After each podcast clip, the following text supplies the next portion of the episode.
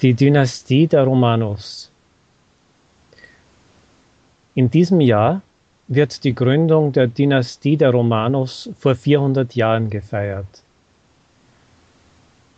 Sie herrschte in Russland von 1613 bis 1917, als Nikolai II., der letzte Zar Russlands, auf den Thron verzichtete.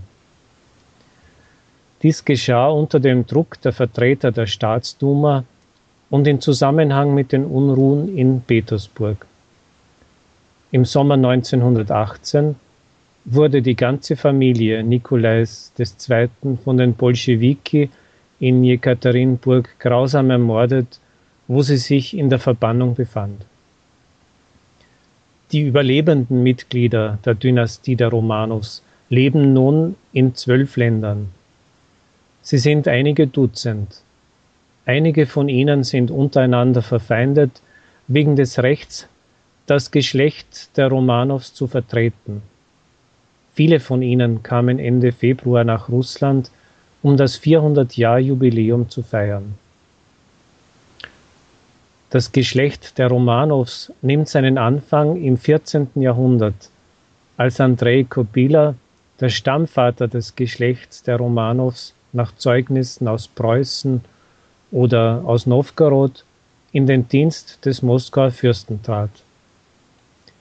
Bei den Russen war es damals üblich, anstatt des Familiennamens Spitznamen zu gebrauchen. Deswegen nahm Fjodor Nikititsch, der Vater des künftigen ersten Zaren der Dynastie, erst am Ende des 16. Jahrhunderts den Familiennamen Romanow an, zu Ehren seines Großvaters Roman.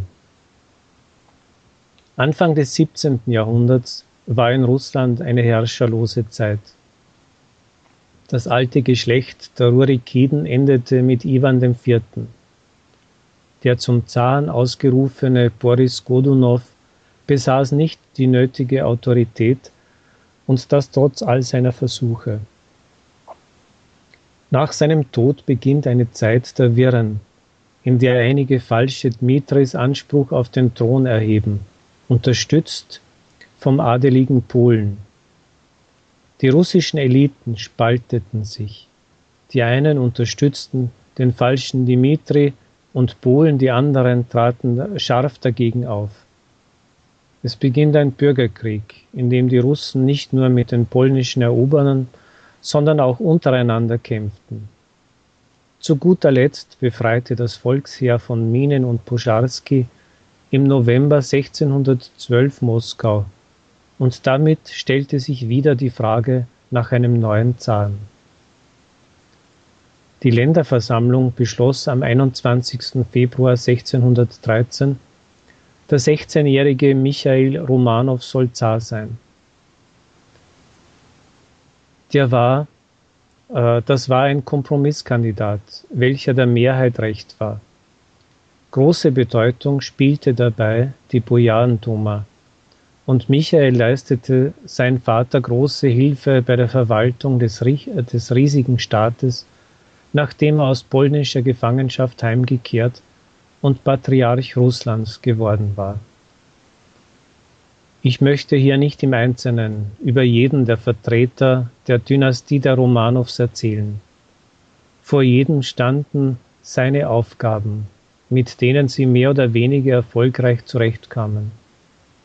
Zum Beispiel war für das 17. Jahrhundert die Hauptaufgabe die Wiederherstellung des russischen Staates nach der Zeit der Wirren, die Festigung der staatlichen Institutionen.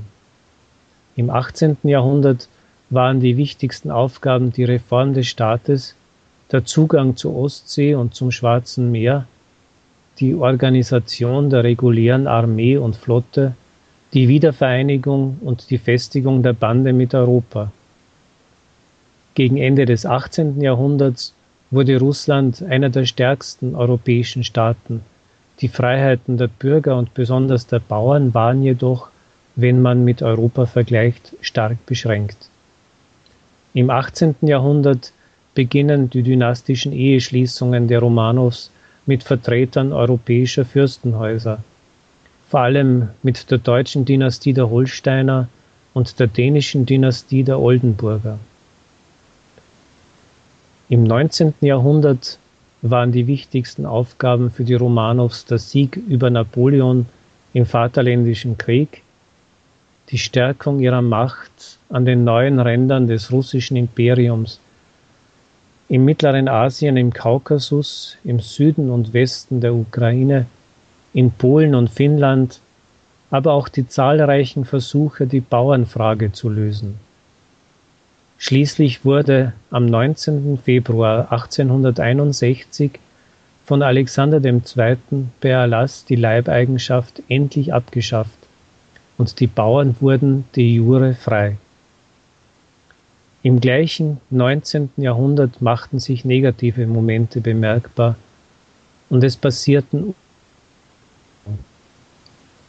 Da ist der langwierige Krieg im Nordkaukasus. Da ist die Niederlage Russlands bei Sevastopol 1854-55. Da sind die zahlreichen polnischen Aufstände und ihre grausame Unterdrückung. Und schließlich ist da der stärker werdende revolutionäre Kampf in Russland, was dann zu den Revolutionen 1905 und 1917 führte die der Dynastie der Romanos und dem alten russischen Reich ein Ende setzten.